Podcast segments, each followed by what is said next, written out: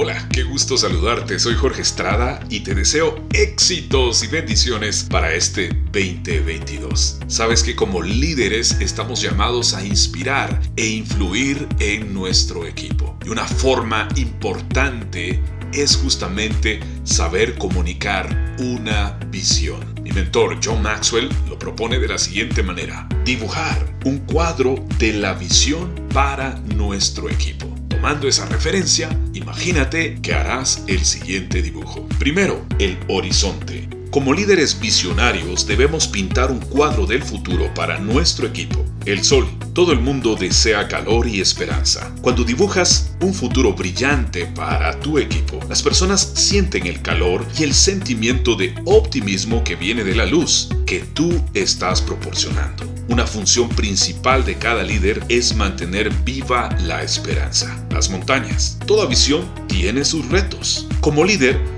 no debes fingir que los retos no existen. La gente se dará cuenta. En lugar de eso, reconoce esos retos y obstáculos y asegúrale a tu gente que estás junto a ellos, que están unidos y que juntos van a superar cada reto que se presente como equipo las aves. Ver un águila elevarse hace que la gente sienta volar su propio espíritu. Las personas necesitan este tipo de inspiración, necesitan que se les recuerde el poder del espíritu humano para elevarse. Las flores. Lograr una gran visión lleva tiempo y requiere mucha energía y esfuerzo. No se puede lograr de un gran golpe.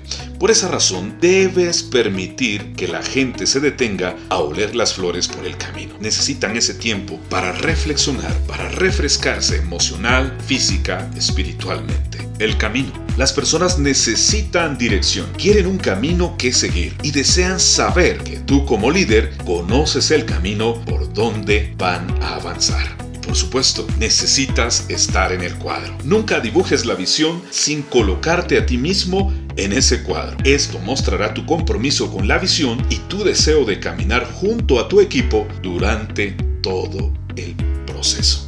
Querido líder, te deseo todo lo mejor, que tengas muchos éxitos. Feliz 2022.